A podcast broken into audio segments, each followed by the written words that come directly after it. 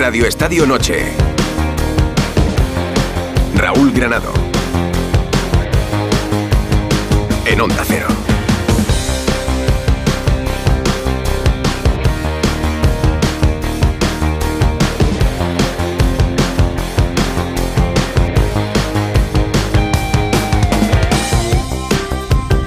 Atiza. Las cosas que tiene la vida, ¿eh? No se me ocurre otra manera de empezar este Radio Estadio Noche de hoy. Pero sí, a veces pasan cosas increíbles y normalmente además la Navidad es un momento importante para que pasen cosas que durante mucho tiempo han parecido imposibles. Pero eso va a ser en unos minutos. Antes os cuento que el futbolista del Fútbol Club Barcelona, Vitor Roque, ya está en la ciudad condal, ha llegado esta mañana, está contento y feliz de ser el tigriño del Barça a partir de ahora. Ya lo sabéis, tigriño que no tigre, que el tigre es otro, y juega en el rayo. Eh, Alexia Putellas ha sido operada con esa artroscopia que os contábamos en el día de ayer de esa rodilla izquierda. En principio, buenas sensaciones, todo ha salido bien. Ahora pendientes de cuánto tiempo va a tener que estar de baja para estar recuperada y estar al 100%. Esperemos que no sea pronto, sino que sea cuando esté bien y cuando ella se sienta bien de esa rodilla y no tenga que pensar más en esas molestias. En el Real Madrid, pues estamos a vueltas sobre si hay que fichar un central o no en este mercado invernal. Hoy, por ejemplo, hemos conocido que Nacho Fernández finalmente ha sido sancionado con un partido después de esa expulsión que sufrió en Mendizorroza, en el partido que cerraba el año para el Real Madrid frente al Deportivo Alavés, un partido de sanción para Nacho Fernández y en el Valencia hoy hemos tenido un día de locura porque ha habido 10.000 personas en las gradas de Mestalla para ver el entrenamiento a puerta abierta y tiene mérito, ¿eh? tiene mérito que el valencianismo una vez más responda de esta manera con un equipo que le da pocas alegrías y con una propiedad y una presidencia que no es que no le dé alegrías, es que cada vez eh, les tienen más hasta las narices de absolutamente todo lo que pasa en el, en el conjunto Che. Del mercado os cuento que el Betis ha fichado a Johnny Cardoso, este americano de 22 años, por el que van a pagar 6 millones de euros por él, 80% de sus derechos. Es pivote para ese centro del campo por la lesión de Guido Rodríguez, así que Pellegrini ya tiene un recambio para este tiempo. Es internacional con Estados Unidos y firma hasta el año 2029. El Girona ha renovado a Ibra Kebe hasta el 30 de junio de 2026 en esta serie de renovaciones que ha iniciado el conjunto Giruni y que todavía va a tener alguna más en el horizonte.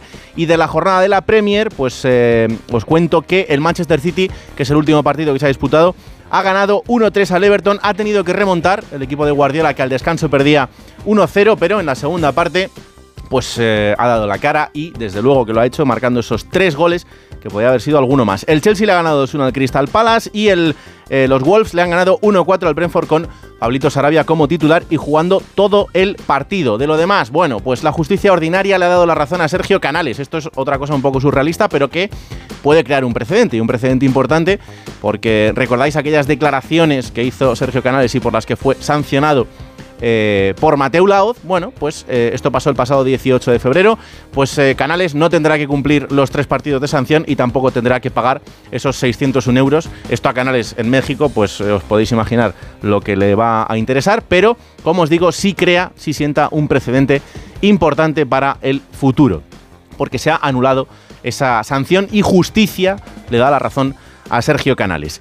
Del baloncesto, pendientes hoy también de la Liga Endesa, se eh, tenía que disputar un partido de la jornada número 16 en el que Unicaja ha pasado por encima del Barça 9-1, 7-1, ha ganado el conjunto malagueño. En tenis, Carlos Alcaraz se ha hecho con la Tennis Cup, que es el partido que os contábamos ayer que iba a jugar frente a Novak Djokovic.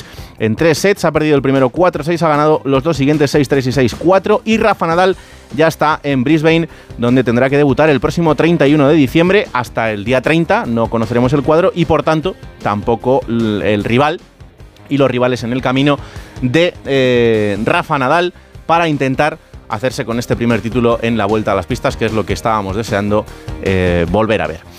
Y bueno, eh, esto la verdad es que es la noticia que más me ha enfadado en el día de hoy. Realmente sucedió ayer y no me da muchas esperanzas en cuanto al futuro. Lo que sí me hace pensar es que queda mucho todavía eh, por trabajar y por analizar en cuanto a qué sociedad queremos. Esto no ha sucedido en España, algo que no es que nos alivie mucho, pero que nos hace pensar que es una cosa a nivel mundial. Fabio Quartararo, el piloto de MotoGP, subía una foto a sus redes sociales, tanto a su red social X, eh, Twitter para los de la LOXE, eh, Instagram, una foto con uno de sus mejores amigos, abrazados y con una copa de vino en la mano. Bueno, esa foto la ha tenido que borrar de Twitter y en Instagram ha tenido que desactivar los comentarios. La foto sigue publicada en su cuenta de Instagram, pero sin comentarios, por los miles de comentarios homófobos que había a esa publicación. Insultos, comentarios homófobos, imágenes bastante desagradables. Insisto, de la foto de un piloto de MotoGP con un amigo suyo de toda la vida, abrazados y con una copa de vino. Y con una frase debajo que ponía algo así como ¿de qué estaremos hablando? Pues debe ser algo que sea muy extraño para mucha gente. Igual, por ejemplo, así Jorge Martín entiende que decir ciertos comentarios y ciertos chascarrillos que se han dicho toda la vida y que no pasa nada, no es una buena idea decirlos en el programa de mayor audiencia de la televisión en España, que afortunadamente es de esta casa. Igual así nos va quedando claro el tema. Pero bueno, no me quiero enfadar más. Son las 11 y 36 minutos, una hora menos en Canarias. Y sí, esto que va a pasar ahora es real. Esto no es una inocentada. Para eso me voy hasta Más Palomas, hasta las preciosas Islas Canarias, donde se está disputando el torneo internacional, la Liga Futures, y allí está el director y presentador junto a Rocío Martínez de este programa que es Edu Pidal. Hola Edu, ¿qué tal? Buenas noches. ¿Qué tal Raúl? Muy buenas. Pues ahora te cuento resultados, que hemos empezado la mañana de este vigésimo séptimo torneo internacional con una victoria de Las Palmas, de la Unión Deportiva Las Palmas, el equipo Mm. local sobre el Marsella, y hemos terminado el día con una victoria del Barça sobre otro de los equipos canarios, el Club Deportivo Tenerife. Ha ganado 3-0 el Barça y los partidos siguen mañana por la mañana en la fase de grupos y por la tarde los cuartos de final. Pero ha llamado mucho la atención aquí en Más Palomas, en Gran Canaria, en San Bartolomé de Tirajana, que es donde estamos. Bueno, ahora estamos en el hotel donde descansan los niños y hemos bajado a un pequeño salón bajo la recepción con José Ramón de la Morena y Ángel María Villar, que los hemos visto en las redes sociales de la Fundación José Ramón de la Morena en una entrevista para mí inédita, porque yo crecí escuchando la radio con José Ramón. Vi a Villar en una foto de Brunete de uno de los primeros campeonatos y no lo había vuelto a ver, o al menos no lo había vuelto a ver con él hasta ahora. ¿Qué tal? Mira, voy a saludar primero a Ángel María Villar, muy buenas. Hola, muy buenas, buenas noches. Cuénteme usted cómo fue el acercamiento con José Ramón después de, de 30 ¿Cómo- años. ¿Cómo? No, el acercamiento, bueno, vamos a ver. A mí me hicieron una entrevista el ASER.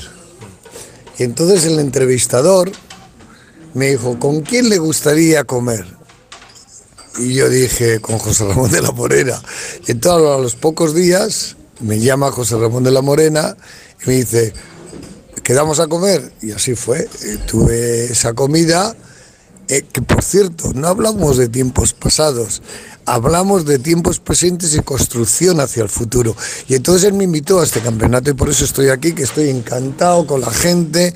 Eh, eh, debido a que José Ramón la Morena me, me invitó y estoy encantado, estoy, soy feliz porque es el origen del fútbol, las categorías inferiores y además aquí hay representantes de los mejores equipos eh, de España, de fútbol infantil y, y- y de Europa. ¿Lo conocía el torneo antes de que le invitara a José Ramón y lo valoraba ya? Número 27.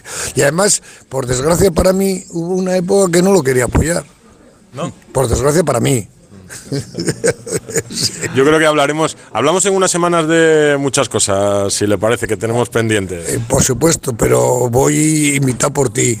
Sí, sí, Vale, por, eso voy. José Ramón, muy buenas. Buenas noches. ¿Cómo ha sido esto? Pues tal cual lo ha contado él, ¿no? Tal, tal cual, no hay que añadir ni un ápice. Si quiere lo adorno diciendo que eh, lo que mi, mi pasión y, y mi visceralidad estropeó, mm, lo ha unido la ingenuidad y la pureza del fútbol de los niños. Yo me imagino también a Segurola sorprendido en el estudio de esta conversación. Está Raúl Granado hoy en, en Onda Cero, te lo voy a pasar y hablas un poco del torneo y de lo que, y de lo que él quiera. ¿Qué tal, José Ramón? Buenas noches. Hola Raúl, ¿qué tal? Oye, el, el rayo fenomenal, ¿eh? Tu, Sí. tu rayo vallecano, oye, inmenso, ¿eh? De verdad. ¿Has Tiene visto? cuatro puntos y, y- tiene un delantero centro fantástico, un, un morenito que tiene una velocidad, pero endiablada, y que me ha gustado y que, y que han ganado, han ganado en- en esta mañana. A la Juve. No te- a la Juve con, con- con- con rotundidad. Y que, joder, que, que- que han jugado muy bien y que yo los veo clasificados para la siguiente ronda. ¿eh? No, a pesar de presa, los chavales son buenos, pero estamos ahí, estamos ahí dando, dando el callo, claro que sí. Son muy buenos. Sí, sí, sí, Son sí. muy buenos. Bueno, ¿cómo estás? Bien, bien, fe- feliz. Esto es una especie de nacimiento de futbolistas, ¿no? Igual que se monta el Belén con las figuras, este es el Belén del fútbol, ¿no? Sí. Y siempre hay un, un nacimiento de un niño nuevo que, que emerge y que a lo mejor algún día llega a ser estrella y nos hace campeones del mundo. Aquí nació, en este Belén nació Iniesta y nacieron todos los jugadores que luego un día nos hicieron campeones del mundo en Sudáfrica, ¿no? Y es un poco lo que yo le ofrecía a Ángel María Villar, ¿no? Le dije que, que, que me parecía que esto podía ser mm, algo que le iba a hacer feliz, que le iba a gustar. Él, a ver, yo he de reconocer que él fue el que hizo el campo de Brunete, en el uno de los que hizo el campo de Brunete en el 92. Sí. Luego nos distanciamos mucho y, y no es que dejara de apoyarlo, es que realmente lo, lo cogió la liga y, y, bueno, la liga hizo la Liga Promises, lo que hoy es esto que llaman Liga del Futuro. Y, bueno, yo de lo que estoy orgulloso es que de, de aquellos niños nacieron los campeones del mundo en Sudáfrica, ¿no? Y espero que, que- y hoy se lo decía yo a- a- al presidente Villar, ¿no? que, que espero que de, de esta generación, porque los veo que son muy buenos, ¿no? Si te has fijado, el, el Mamadou este del, del Barça, a mí me parece que es una figura en, en ciernes, es pequeñito, pero yo, yo pienso que hay ahí una estrella. No tengo tampoco ninguna duda de que Alberto Ruiz, el, Uf, ese el buenísimo. número 10, el número 10 del Madrid, va a ser otra figura porque es algo espectacular. Es, es más, no voy a decir una blasfemia, pero es más Di Stéfano que otra cosa, porque baja, sube y encima es el máximo, máximo goleador. Hoy habrás visto los dos goles que ha metido, ¿no? que han sido espectaculares. ¿no? Bueno, creo que estamos asistiendo al nacimiento de una generación de futbolistas que ojalá nos dé tiempo a verlos proclamarse campeón del mundo. Hmm. Oye, José Ramón, la, la distancia y, y también el, el paso de los años hace que, mm, por ejemplo, esta imagen tuya con, con Ángel María Villar te haga ver todo de otra manera. Sí, eh, a medida que pasa el tiempo te das cuenta que, mm, que las discrepancias mm, pueden ser justificables en, sus, en su momento, que no significa que tuvieras ni, tu- ni, ni dejara de tener razón, ¿no? Yo defendía lo que creía, pero lo que sí que tengo claro eh, es que mm, con el tiempo eh, todas las discrepancias tienen que acabarse, porque si no estaríamos todavía en las guerras púnicas, ¿no? Y, y cuando hay un corazón y, hay, y una persona tiene sentimientos buenos, es fácil entenderse. Y eso no quita para que sigáis debatiendo de todas las cosas que tienen que pasar en, Pues en sí, esa es federación. muy pasional y, y, bueno, cenar con él esta noche ha sido discutir y si encima está Roberto Gómez por medio, Oh, pues imagínate madre mía. la que se puede organizar, ¿no? Sí, sí. eso, eso puede ser, pero bueno, mejor que te lo cuente él, mejor Sí. que te lo cuente él todavía, ¿no? Dile a, dile a Roberto que se ponga con Sánchez Arminio, que ya... Ángel Villar. es- ¿Qué quiere usted preguntarme? Buenas noches, don Ángel María Villar. Eh, Buenas noches. esta, esta imagen de la, de la Concordia, la verdad es que solo podía pasar en Navidad. ¿eh? En Navidad no. Ha pasado antes de Navidad. Bueno, pero ahora lo hemos Eh, visto todo. Navidad es el remate. Sí, ¿no? Ella ya sabe que para eh, meter un gol hay que preparar la jugada, etcétera. Sí, Después sí. hay un rematador. Sí. Esto ha sido el remate. Eh, pre- Sí. Pero, presidente, eh, usted lo decía hablando con José Ramón en el vídeo que hemos visto también en, en la Fundación José Ramón de la Morena. eh, el, el trato de estos años eh, ha, sido, ha sido complicado. Tiene que entender que, que a la gente, eh, después de tantos años, esto de ahora les puede sorprender. Eh, el, el trato de José Ramón de la Morena, un ser humano, con Ángel Villar, otro ser humano, ha sido anecdótico, por desgracia, para nosotros. Porque teníamos que haber profundizado más en la relación humana y en el conocimiento de, de lo que es mejor para nuestras vidas y para lo que de lo que hablábamos. Yo era representante del fútbol español en su máxima categoría y él era uno de los eh, actores eh, mediáticos más importantes que ha tenido este país. Y entonces, pues cada uno hemos defendido lo nuestro, ya ha pasado. Entonces, eh, eh, algunas veces me- me- yo cuando voy a hablar con los amigos del barrio me dicen cosas de, de José Ramón y yo digo, todo ha pasado. Vamos a eso, si no, no, no pasa nada, si nos hacemos eh, con una nueva relación. Y, y- y es bonito, y además la edad que yo ya tengo, yo tengo 73 años. Sí. Quiero estar tranquilo conmigo mismo y si he ofendido a alguien, pues darle la mano y, y- y ser, eh, tener una relación buena y extraordinaria con, con los seres humanos. la última pregunta que le hago, porque ya tendrá tiempo para, para hablar en estos estudios más adelante. No, con- ya le, ya le he dicho Por a eso, por eso, con Edu sí Pidal, claro ir. que sí, por eso. Eh, Eh, por- él me ha conseguido la entrevista, eh, por estar aquí. hombre, claro, por eso que lo está. sepan ustedes. Por, por eso está en Onda Cero, porque es de los buenos. Eh, Ángel. ¿Cómo que es de los buenos? Usted se queda corto. Qué poco le quiere a su compañero. No, para nada, para nada, para nada. Es de los buenísimos, Claro que sí. Eh, Ángel María Villar, ¿qué le parece el estado actual de la Federación Española de Fútbol? Pues eh, la, Federación Española de Fútbol es un ente eh, que, eh, representarlo a su máxima autoridad, con el presidente a la cabeza, no es fácil, es complicada. Nosotros estamos sometidos continuamente a crítica, críticas acertadas, otras menos acertadas. No es fácil. Yo no quiero justificar actuaciones que no han sido correctas, pero sí te- le tengo que decir que eh, llevar la Real Federación Española Fútbol no, no es fácil. Y además el- el actual responsable de las funciones de presidente, eh, que es el eh, Pedro Rocha, eh, hay que agradecerle que en una situación difícil como es la, la actual que ha pasado, lo- los momentos eh, que han pasado la Federación Española de Fútbol, llevar esas funciones de, de presidente no son fáciles de agradecer. ¿eh? Presidente él no es. El presidente será si se presenta y gana las elecciones. Claro. Pero sí que es de agradecer eh, el dar el paso que ha dado, porque eh, si soy sincero yo veo que casi nadie quiere llevarlo en estos momentos difíciles. Mm. La verdad es que sí. La verdad Eh. es que sí. Pues le agradezco estos minutos y que tenga usted un buen torneo y que disfrute y felices fiestas. Estoy seguro que voy a disfrutarlo, porque viendo a estos chavales cómo juegan al fútbol, me estoy viendo yo, no, no jugando tan bien como ellos, pero me estoy viendo yo jugar en, en el Athletic Club de Bilbao. Claro que sí. Pues páseme usted al buenísimo, que ya cierro yo con él. Muchas gracias, Ángel María Villar. No, vale, gracias. Espero Una- el buenísimo que se ponga. Un abrazo enorme.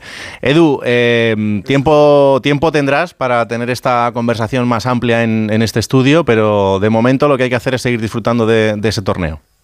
Sí, bueno, una primera toma de contacto de Sí. algo que a mí me, Sí, sí. me ha llamado la atención esta mañana. Hay que seguir disfrutando del torneo, ya sabes que son 14 equipos, cuatro equipos extranjeros representados en las mejores ligas, la francesa con el Marsella, la inglesa con el Liverpool, la italiana con la Juve y la alemana con el Borussia Dortmund y el resto de los equipos españoles que lideran los grupos, el Real Madrid el grupo A, el grupo B a la cabeza el Rayo Vallecano, con- como te decía José Ramón, el Barça que lidera el grupo C y el grupo D que lo lidera el Real Betis por delante del Atlético de Madrid. Mañana continúan los partidos, sabes que se televisan en Gol y en la Liga TV y te seguiré hablando del torneo aquí en Onda Cero mañana por la noche. Claro que sí, mañana hablamos. Un abrazo enorme. Un abrazo, adiós.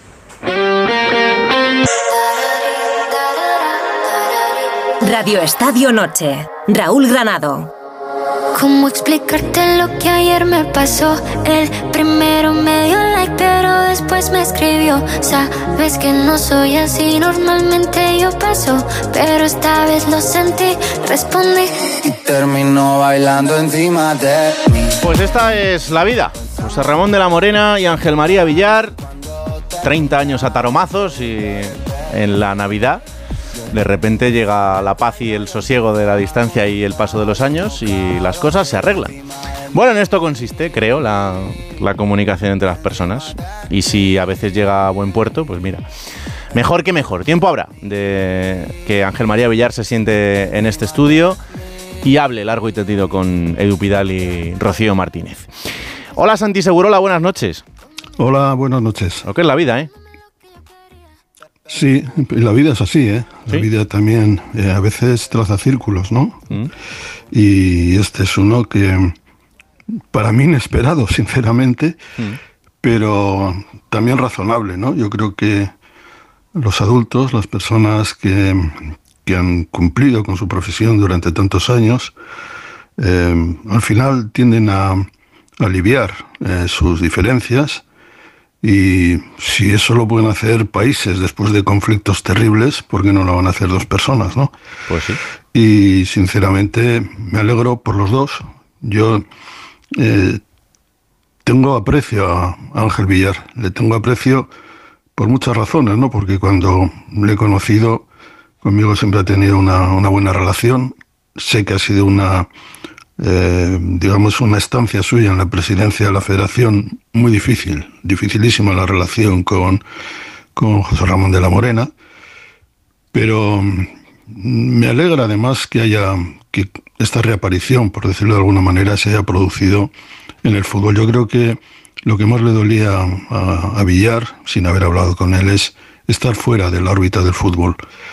Y el hecho de recibir esta invitación y aceptarla es porque él le, le gusta el fútbol de verdad.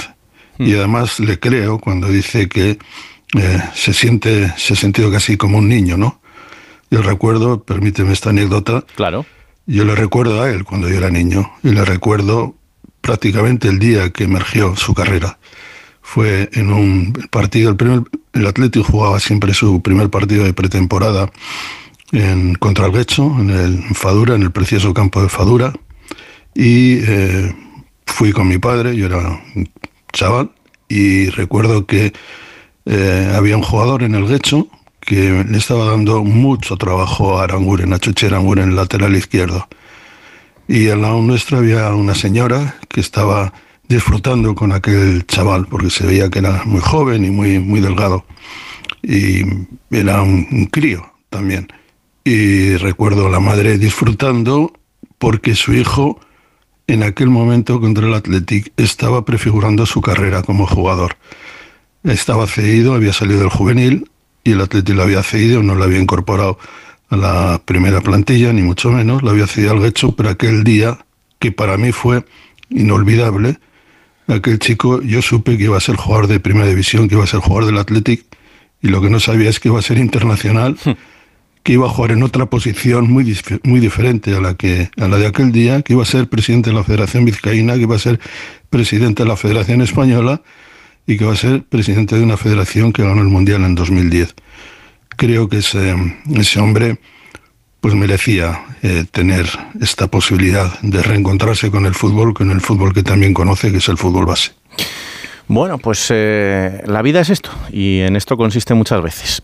Hola Alberto López Frau, buenas noches. Buenas noches Raúl, a todos. Compañera Natalia Torrente, un enorme placer, buenas noches. ¿Qué tal? Buenas noches. Nos ¿Cómo vemos estás? en el estudio y no en el campo del Sí, rayo. sí, sí. Aquí hay wifi, eh, no, hace frío, no está presa por los pasillos. Bueno, la verdad es que son todo ventajas. No nos chocamos con las estrecheces, pero, Claro. pero y lo que nos gusta el rayo. Y lo que disfrutamos. Ay. Hombre, claro, el rayo sí, porque el rayo te atraviesa y ya se te queda para siempre. El resto es colateral, casi todo. Hugo Condés, ¿qué tal? Buenas noches. ¿Qué tal? Buenas noches. Ya solo falta que te sientes con presa después de lo que hemos presenciado esta noche. Lo solemos hacer una vez al año, es como cuando, como cuando vas al dentista. Pues más o menos así. Lo que pasa que hace tiempo que no pido Una cita. pregunta. ¿Quién es el dentista de los dos? Para él yo. Para él yo, sí, sí, sí, sí. Pero ahí tengo que reconocer Por que. eso no abre la boca. Tengo que reconocer que cada año accede. No sé por qué, pero cada año accede. Este año ya veremos. Mira, a propósito para el 2024. Eh, que en el Atlético de Madrid eh, no, no están todavía de vuelta al trabajo, pero, pero cuando vuelvan se van a encontrar con que 10.000 personas, al menos, están esperando para, para verles.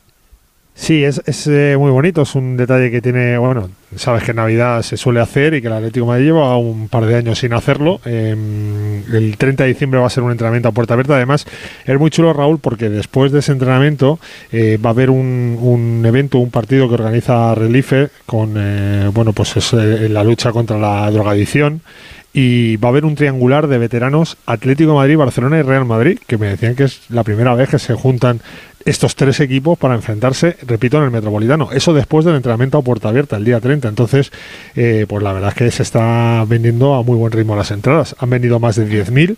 Eh, el récord, el récord en el año 2017, el Atlético de Madrid abrió el campo y era el primer entrenamiento de Vitolo y de Diego Costa. Cuando volvieron al Atlético de Madrid, recuerdas que los primeros seis meses no pudieron jugar porque Sí. estaba sancionado el Atlético de Madrid y que los escribí en Navidad y fue el primer entrenamiento. Metieron 25.000 tíos en el Metropolitano. Pues va a ritmo de que pueda superar eso, ¿eh? de que haya más de 25.000 en ese entrenamiento. Veremos, pero desde luego es una. A mí me parece un detalle muy chulo que deberíamos de hacerlo más a menudo, pero que Mm. se hace una vez al año y desgraciadamente por eso es noticia, porque se hace Claro. una vez al año. pero bueno, eh, es, es interesante estas fechas en las que los niños pues, pueden ver de cerca a sus ídolos, luego los jugadores se acercan, firman autógrafos, tiran balones, regalan cosas. Bueno, eh, un evento muy chulo, la verdad. Eh, a, mí me apetecía hacer un poco de, de perspectiva de lo que es el 2023 y, y creo que más allá de otros futbolistas y de los eh, fogonazos que hemos ido viendo, creo que el futbolista del año en 2023, eh, para mí al menos, es Antoine Griezmann y la evolución que ha tenido, el rendimiento que ha tenido sobre el, el terreno de juego y lo que significa en, en su equipo si entendemos la palabra eh, líder como alguien que haga a sus compañeros mejores, que a veces incluso su rendimiento baje para, para que sus compañeros puedan brillar y que además eh, lo haga muy bien en el campo. Yo creo que lleva cinco años, diría yo, en, en un proceso de madurez que ahora ha tocado techo, desde que yo creo que es el jugador clave para ganar el Mundial de 2018 en Rusia, por lo que hacía dentro y fuera del campo. En el Barça no le fue bien porque yo creo que juega la misma posición que Leo Messi. Y cuando vuelve al Atlético de Madrid tiene que superar eh, dos situaciones muy complicadas. Una es la relación con la afición y otra es que contractualmente solo podía jugar treinta y tantos minutos por partido, creo que era. Sí. Y siendo un jugador, una estrella, aceptar eso con la humildad que lo aceptó, aportar lo que aportó y esperar a que esa situación pasara, creo que eso demuestra el tipo de jugador que es Antoine Griezmann. Y luego, no es aquel jugador explosivo del debut de la, de la Real, que era extremo veloz, con gol, pero es que se ha vuelto un jugador total. Mm. Tú le traes unos metros su posición en el campo y es el que cose el juego del Atleti. Me parece que está en el mejor momento de su carrera. Quiero unir a esta charla, eh, es que esto de verdad parece, parece un remember, pero, pero no lo es, es que ha cuadrado así el tema y, y además como estamos en Navidad, pues, pues mucho mejor todavía, pero quiero unir a esta charla a alguien que conoce perfectamente a Antoine Griezmann y eh, al que los oyentes de Onda Cero pues también conocen perfectamente. Hola Héctor Fernández, buenas noches. ¿Cómo estás, Granado? Qué Pues- bien estar en casa. ¿Has visto? Aquí, aquí- aquí te acogemos rápido. Feliz Navidad, felices fiestas y, y todo esto que... que Igualmente a todos, que, que escuchar a todos, incluso escuchar a José Ra con, con Villaras, que ha sido una sorpresa, decir. Mm. eh, le hace recordar a uno que estamos en Navidad. Sí, totalmente, y, que, totalmente. y que pasa, que pasan cosas especiales. O sea que, que bueno, que, es- que me alegro mucho de, saludaros y, sobre todo para hablar cuando las cosas van bien, que a veces solo le llaman a uno cuando las cosas van mal. Eh, yo no sé cómo está, cómo está Antoine personalmente en este, en este final del 2023, pero al menos yo creo que sí tiene la, tranquilidad del objetivo cumplido, ahora lo decía Frau, eh, en cuanto a esa relación con la afición en el que él se ha convertido en ese líder total y también en cuanto al rendimiento que le está dando al equipo. Bueno, yo al final yo creo que todo esto depende de la felicidad de las personas. Yo creo que al final bu- buscas eh, muchas claves y te pierdes en asociaciones, en cosas que, también son importantes y que de verdad que, que, bueno que en algunos casos pues eh, marcan determinadas situaciones y más cuando estamos hablando de un deporte de equipo. Pero yo creo que que el gran punto en este caso eh, parte de la felicidad de una persona, ¿no? De alguien que verdaderamente se siente feliz con lo que hace, se siente feliz donde está, se siente bien con el entorno, está encantado de la vida, eh, pero que sobre todo también es un competidor nato y que lo que quiere es eh, seguir ganando, seguir pasándoselo bien y crecer todavía más, porque al final este, per- este perfil de jugadores a este nivel eh, tienen un gen competitivo que les, les convierte en imparables. O sea, cuando tú de verdad sientes que ya han llegado al punto en el que verdaderamente están disfrutando de todo plenamente, pues te encuentras con alguien que, que tiene ese apetito voraz por, por, por, por más y por más y por más, y, y eso es algo que nunca para, nunca, nunca acaba, ¿no? Entonces,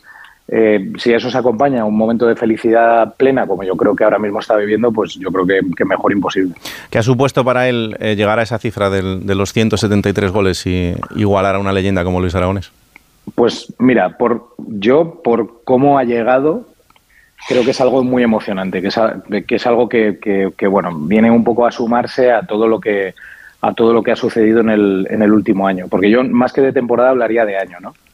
Y, y creo que es una, una guinda a, a, este, a este 2023 que, que, verdaderamente pues ha sido, ha sido maravilloso. Y al final, eh, mm, Luis Aragonés es alguien que, que, ha impregnado la historia del Atleti, es que es, es, alguien indisoluble a la historia del Atlético de Madrid, con lo cual el que esté en el vestuario, el que haya jugado en el Calderón, el que esté en el Metropolitano, conoce perfectamente sus frases, sus gestos, sus vídeos eh, famosos, eh, bueno, eh, sabe de quién estás hablando, conoce dónde está su estatua, dónde está su símbolo, eh, conoce lo que la gente le ama y le quiere y bueno, pues por eso es algo más que especial, ¿no? Que, que, que, de verdad te hace pararte en un momento y decir, ostras, es que cuidado que estás haciendo algo que hizo una persona del tamaño de Luis y que, y que bueno, pues que, que estás escribiendo ahora esta, esta historia de la que se hablará durante mucho tiempo. Mm. Eh, Santi, ¿te parece, Antoine, el futbolista que, que más ha cambiado su rol en los últimos años eh, dentro de un terreno de juego para, para crecer él como jugador, pero también para hacer crecer a los demás?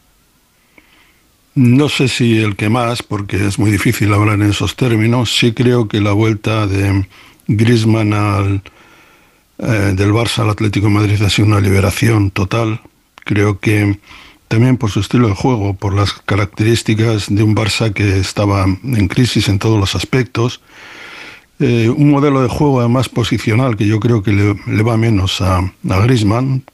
Me parece que lo que ha dicho Héctor, que no da la sensación de que era un hombre feliz. Y en el Atlético de Madrid ha podido rescatar la carrera y haciendo algo que es muy difícil y es organizar el juego a través de un dinamismo enorme y sintiéndose importante, cosiendo todo, como dices tú, y con esa facilidad que tiene para estar siempre eh, desmarcado, que es lo más difícil que hay en el fútbol. Esa sensación que solo tienen los que son muy buenos, que siempre parece que, no es, que están lejos del marcador porque ellos lo buscan. Me parece que además eh, se ha encontrado a sí mismo en todos los aspectos. Hay una relación con la con la afición extraordinaria, con el entrenador, con Simeone también. No siempre fueron tiempos tan buenos. Y, y, yo creo que está en esa plenitud, ¿no? Ha ganado todo prácticamente. Yo creo que solo le queda la Copa Europa con el Atlético de Madrid. Puede conseguirlo este año. Y esa sensación de plenitud la traslada. Y la felicidad también la traslada. No es el mismo jugador que jugando bien, siendo un magnífico jugador, en el Barça dado la sensación de no ser feliz. Yo creo que Griezmann es el hombre del año en el fútbol, pero no por lo por el rendimiento en el campo solamente. Yo destaco de Griezmann algo que creo que no tienen el resto de jugadores y es su capacidad de adaptación. Griezmann tiene todos los componentes para que la afición del Atleti le odie. Y en cambio es el ídolo. ¿Por qué? Porque ha conseguido, o sea, es un tipo que, y además es que lo que hace socialmente o culturalmente con la afición del Atlético de Madrid es también lo que refleja en el, en el, en el césped, en el campo, con sus compañeros. Eh, es un tipo que mm, no, o sea, no encuentro la palabra si es humildad, si es autoconocimiento, autogestión, o un tipo que sabe reconocer que se equivoca, ¿no? Pero sabe adaptarse a lo que le viene y no, le, y, no, le, no se le caen los anillos en reconocer, sí, bueno, esto es que igual no lo hice bien. Pero va acompañado de una acción inmediata. Y luego que tus compañeros te reconozcan como líder también, que eso, que eso es difícil entre Pero, futbolistas. Él, en su primera etapa, a mí se me quedó grabado un detalle, cuando el Atleti juega la final de la Europa League contra el Marsella, en el último minuto estaba el Cholo sancionado, estaba el Mono dirigiendo el partido y Torres no jugaba, no había jugado ni un minuto, era su último partido con jugador Atlético de Madrid. Marca el Atleti el 2-0 y se va al Mono corriendo a, a, decir Fernando Torres, Fernando Torres, Fernando Torres. Y Fernando Torres entra un minuto. Mm. Simbólico, pero a mí ese detalle, te lo juro, se me quedó, ¿eh? Y creo que es muy significativo. Él sabía que y el otro día aparece con una camiseta de, de Luis Aragonés. O sea, es verdad o sea, que, que esos detalles, detalles, creo que marcan la diferencia. Los claro. detalles los cuidan, pero es verdad Además que luego yo creo que en el día a día es un tipo que se hace una autogestión tremenda para saber manejar esa presión dentro y fuera del campo y además no es un no, no, no las palabras, las declaraciones no son cuantiosas, no. Él habla, porque además, eh, si te fijas en los pies de campo cuando le toca hablar, nunca dice mm, las respuestas típicas que vienen a no decir nada. Siempre deja un titular, pero luego va acompañado de, un, de, de unos hechos, de, unos, de un comportamiento que refuerza lo que él dice. Y yo creo que así ha ganado, se ha ganado de nuevo a la afición del Atleti la afición del Barça tampoco le odia, simplemente es que no, no era su lugar, fue una decisión equivocada que él lo sabe. Eh, ha conseguido volver, no es protagonista absoluto en el Atleti porque no es el líder natural, no es un Messi, no Sí. es un Cristiano Ronaldo, es un tipo que hace mejor a sus compañeros, Sí, sí. que se ha ganado al entrenador, que ha dicho que es el mejor jugador de la historia del Atlético de Madrid, que se ha ganado a los históricos del Atlético sabiendo que ha empatado con Luis Aragonés, que era un tipo que, que tenía el club eh, eh, absolutamente tatuado en la piel eh, y, y- y no hay problema en compararle con él. Eso, a nivel cultural, más allá de la calidad que derrocha en el campo y que hace mejor a sus compañeros, es, es algo eh, para mí inaudito y que creo que muy pocos futbolistas eh, lo tienen, porque los futbolistas al final, a mí la sensación que me dan ¿no? es que son A, B y C, van a jugar al fútbol, tienen esta técnica o esta calidad, eh, este es su rol en el campo, este es su liderazgo en el grupo y fin. Hmm. Pero Eh, Griezmann ha evolucionado. Héctor, eh, Antoine termina contrato en 2026. Él ya ha dicho que quiere que el Atlético de Madrid sea su último club en, en Europa, antes de ese presumible salto a, a Estados Unidos, por todo lo que significa para él eh, esa cultura deportiva y también como, como país. Eh, La, la Navidad y el Año Nuevo nos, nos traen una, una renovación debajo del brazo. Bueno, sinceramente, eh, está claro que tanto, tanto el Atlético como Antoine son ahora mismo en el punto en el que se encuentran las dos partes, pues es un, un matrimonio perfecto, todo va bien, todo funciona y lo que tenga que pasar en el futuro pasará. Yo creo que ahora mismo lo que tiene que traer es tranquilidad para todo el mundo, saber que, que hay un jugador que es feliz representando lo que representa, que es un, una carga también, o sea, os estaba escuchando ¿eh? y de verdad que es maravilloso escuchar estas cosas porque ha habido momentos bastante difíciles de escuchar según que otras, ¿no? Eh, todas opiniones y por supuesto respetables, ¿eh? pero digo que para él ahora mismo en este punto, cuando me preguntabas lo de Luis, convertirte en alguien que pasa a convertir, a escribir la leyenda, la historia ahora mismo, también es una responsabilidad lo que llevas a la espalda, es decir, porque al final tienes que representar esa historia. Si tú eres ese número y eres algo tan importante para el club, tienes que serlo en todos los ámbitos, ¿no? Con lo cual, eh, bueno, yo creo que, todo lo que tenga que venir vendrá y será con, de manera orgánica y de manera natural. No, no, hay, no hay que preocupar a nadie, eso seguro. Eh, pero, pero lo que sí puedo decir es que, vamos, que Antoine es súper feliz, eh, que a mí me encanta verle feliz. Sobre todo hay una cosa que, que mm, tantas veces que hemos hablado con Santi, en su momento con Ángel Capa, y hablar de futbolistas y de fútbol y de juego, eh, hay una cosa que me, me alucina de él mm, y, y no va a cambiar. Es que no va a cambiar hasta el día que se retire, va a seguir siendo así. Es que no para de aprender. O sea, es un tío con una inquietud. O sea, yo creo que hace poco lo dijo de, creo que fue de Alex García, ¿no? Que hizo algún comentario de cómo jugaba Alex García y de, es que él no para de, de aprender de los demás y eso me parece que es algo que por eso precisamente eh, podemos disfrutar de él como futbolista en cada vez una versión mejor, eh, porque él va cogiendo cosas de otros jugadores, va aprendiendo detalles eh, del movimiento de X9, de cómo se mueve este centrocampista, de cómo ve a, a, tal jugador, y eso lo incorpora a su juego con una naturalidad que solo lo puede hacer un tío pues, pues de esa categoría, ¿no? Y, y a mí es algo que, que de verdad me, me sigue alucinando de él. Es que yo creo, Héctor, que, que Antoine es un tipo tan ambicioso, pero no solo dentro del terreno de juego, que al final ha conseguido eh, una evolución dentro y fuera y una madurez, ¿no? Ha ido madurando mm. como futbolista a la par que como persona y por eso yo creo que ha conseguido tal capacidad de, de adaptación y, y, y de, porque es que sí, eh, la ambición la vemos muchas veces en los deportistas en lo deportivo. No, pero ¿sabes lo que pasa, Natalia? Yo hace poco hablaba por otras historias con, con un dirigente de, de, un club de fútbol y, y me decía él... Está bien que matices bastante... por otras historias. sí, por otras, no tiene nada que ver con esto. Pero digo que me lo, me lo decía y además con, muy, con mucho acierto me decía, al final le estamos pidiendo a chicos que tienen 20, 21, 22, 23 años que tomen decisiones que seguramente ni en las grandes compañías de este país se toman con tanta naturalidad.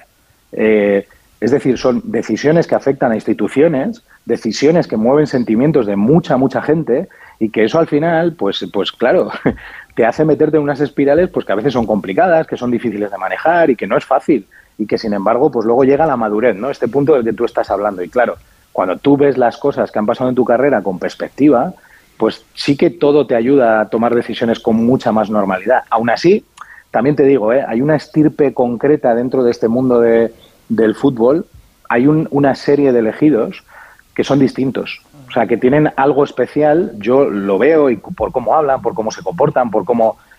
Pues es que se ve claramente Leo Messi, se ve claramente Cristiano Ronaldo, se ve claramente Luca Modric, se ve claramente en ese perfil de jugador que está a ese nivel y que no se cansan de ganar.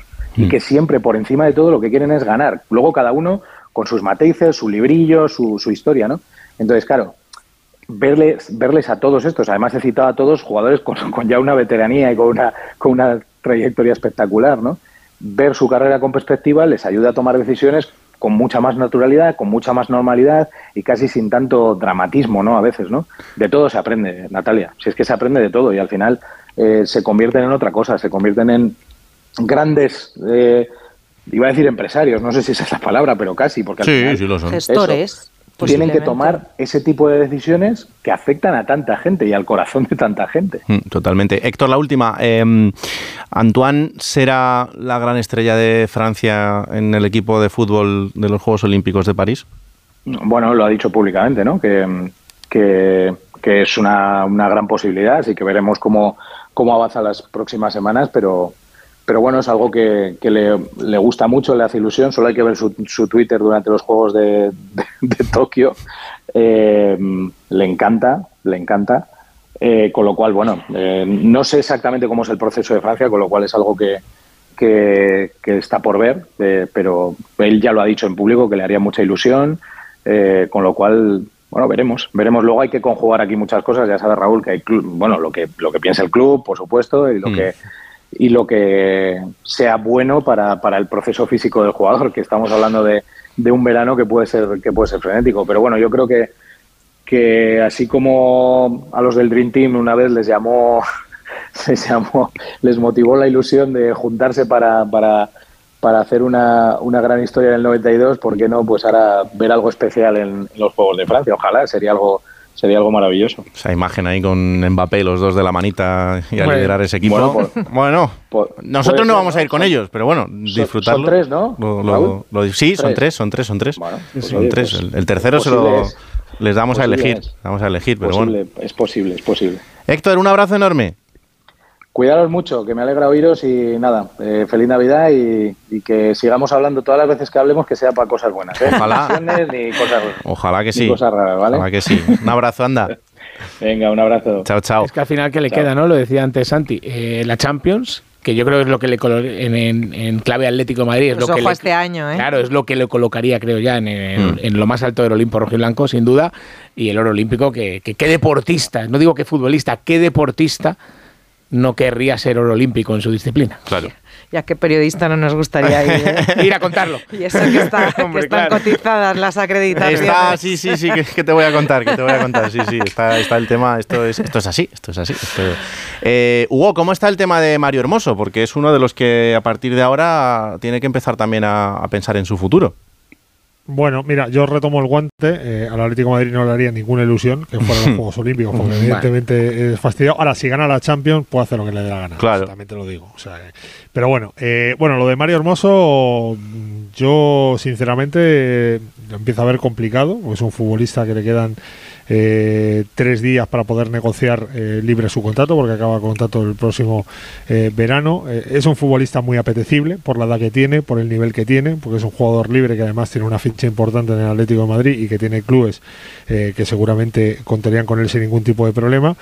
Y bueno, pues el Atlético de Madrid le ha hecho una oferta em, para renovar, a la que de momento todavía Mario Hermoso no ha contestado. Bueno, repito, yo lo veo, ahora mismo lo veo complicado porque eh, es un futbolista con mercado. Si no tuviera mercado, pues igual vas pasando el tiempo y al final eh, ves lo que, lo que puede suceder. Pero teniendo mercado, Mm. pues es una situación complicada y es una situación difícil porque evidentemente es un futbolista que tiene buen nivel y que el Atlético de Madrid pues se va a tener que gastar la pasta para, para alcanzar un futbolista de ese nivel de cara a la temporada que viene si el futbolista finalmente decide tomar otros aires. Sobre todo un jugador que cuando... Y no, es, y no es el único, y, No. y no es el único que, que está Mario Hermoso, está Coque, está Xavi, que yo creo que este preocupa menos, pero son los tres futbolistas que acaban contrato en 2024. Bueno, pues atentos estaremos a lo que pase a partir de ahora, porque ya sabéis que a partir del 1 de enero serán libres para negociar su futuro a partir del 30 de junio. Gracias, Huguito, un abrazo. Un abrazo para todos y feliz Navidad, chao. Igualmente, vamos a hacer una pausa y vamos a hablar de El Tigriño. Linda casualidad. Cuando te conocí por primera vez, de las mil y una ya no queda ninguna. Y aunque perdí la fe, la recuperé. Pero esta vez tú me has devuelto las ganas. Hola Alfredo Martínez, ¿qué tal? Buenas noches. Hola, muy buenas noches. Ya tenemos al tigriño en casa. Sí, señor, ya está aquí ilusionando a la gente y posando con la camiseta, besando el escudo, recorriendo la ciudad, conociendo la taquilla y preparándose para lo que, lo que le viene encima. ¿no? Ha generado cierta expectación, ten en cuenta que son días de menos noticias y lógicamente había muchos aficionados que querían verle llegar, le han escondido en el aeropuerto, venía vía Madrid después de haber salido Curitiba, Sao Paulo, Sao Paulo, Madrid y ha aterrizado al filo de las eh, 9 de la mañana, unos minutos antes, y posteriormente se ha marchado a posar para los medios del club, hacerse las fotografías pertinentes, conocer las instalaciones y luego posar en esa fotografía que ayer como hablábamos también de Neymar, pues también ha posado en ese escudo antes de las oficinas para inmortalizar el, el momento de su, de su llegada y ponerse a las órdenes de Xavi Hernández a, a la vuelta de la esquina, porque el equipo vuelve al trabajo pasado mañana, el próximo día 29, ahí ya estará eh, Tigriño, Víctor Roque a las órdenes de Xavi Hernández y se espera poderle inscribir el día 1, que el día 30 esté en la sesión abierta ante los aficionados y el día 3 ser presentado eh, para marcharse inmediatamente después a, hasta Canarias para posiblemente debutar ante la Unión Deportiva Las Palmas o si no en el partido copero frente al Barbastro el, el domingo día 7, que son los primeros compromisos del Barcelona. A ver cómo suena la voz de Víctor Roque, que nos vaya sonando. Gracias, estoy muy contento con todo que pasó en mi vida. Eres un sueño que he hecho realidad ahora. Muitas vezes é, sempre foi um sonho assim, desde pequeno, não só meu, como da minha família também. E hoje está podendo estar aqui pela primeira vez realizando esse sonho. Oh, es que se le entiende perfectamente. ¿eh? Yo es que El. Barça desde pequeñito, me Ah, recuerda ¿sí? a Morata esto. Bueno, mientras, mientras lo tenga solo en uno, irá, irá por el buen camino. Es irá- que son los mensajes, o sea, si nos dicen, ¿qué va a decir? Esto. Seguramente, seguramente. Es que Es un sueño desde niño. Sí, sí. Eh, Santi, ¿qué te parece este futbolista? Sinceramente no tengo opinión porque no, no lo he visto. No, Es muy joven, tiene 18 años. eh, siempre hay que pensar que un brasileño con buen cartel desde muy joven y vista la trayectoria de otros jóvenes en, en el fútbol español, evidentemente Vinicio, Rodrigo y alguno más que llegaron muy pronto, pues siempre es una garantía. Pero si me pides la opinión, sí creo que si es, como dicen, un delantero centro que hace goles y además no es estático, que sabe hacer más cosas, creo que al Barça le viene bien porque no, no puede estar dependiendo de, de Lewandowski constantemente. Ahora bien, estamos hablando de un chaval, de un juvenil, y por lo tanto creo que hay que cuidar las expectativas, no nos vayamos a, equivocar, ¿no? Con, a equivocarle sobre todo. Él es, eh, tiene que entrar en un gran club al que se, se, le va a pedir, se le va a pedir al Barça muchísimo y él también y en este aspecto pues eh, tendrá que estar fijándose en, en casos como el de pues eh, el, de compañeros suyos no que han entrado muy jóvenes Gaby Pedri compañía eh, Lamin y por lo tanto vamos a ver supongo que será un suplente que si es muy bueno irá ganando minutos y si es buenísimo pues acabará disputándole la, la posición a, a, Lewandowski sería la mejor noticia para, para el Barça pero repito tiene 18 años. ¿Os preocupa em, este rol de, de Lewandowski con, con esta, esta nube negra que, lleva unos meses eh, sobre él, del rendimiento, incluso de, de cómo está su actitud, eh, no solo dentro del campo, sino en cuanto a la actitud general de hacia dónde va el equipo y, y dentro de ese vestuario y lo que pueda pasar con, con su rol en, en este, en esta segunda parte de la temporada? Yo es que creo que el bajón, y yo creo que principalmente es físico, es totalmente lógico a la edad que tiene Robert Lewandowski. Hizo una magnífica primera temporada, sobre todo la primera vuelta, acordaros. Y es que es lógico, lo que pasa es que ha habido futbolistas excepcionales en los últimos años, con unos picos de rendimiento a una edad que ya no te esperas. Estoy hablando de Luka Modric hace dos años, de Karim Benzema, que, no es lo normal en el fútbol europeo de, máxima élite, de máxima competición, estar a ese nivel, a esa edad. Entonces, probablemente a veces eso nos lleva a engaño. Yo creo que el rendimiento de Lewandowski esta temporada es, es- es peor y que la llegada de Vitor Roque puede ser una buena oportunidad para que no lo juegue absolutamente todo. Y cuando juegue esté más fresco en el momento de la verdad. Para Vitor Roque es una oportunidad ideal porque llega a un Barça necesitado de efectivos arriba. En otra circunstancia, a lo mejor a esa edad no podría jugar en el Barcelona. Yo lo que le he visto eh, no es el típico delantero brasileño técnico, es un jugador de, de- de pelea, ¿eh? de irla a buscar, de ir al espacio. O sea, es un jugador que, que le puede ofrecer al Barça otras características diferentes a la de Lewandowski. Pero claro, todo hay que ponerlo entre comillas, porque el salto es tan grande y a la edad que tiene. Yo, fíjate, en el caso de Lewandowski, creo que en, en Can Barça sí que sabían que no iba a ser el Lewandowski líder del Bayern de Múnich.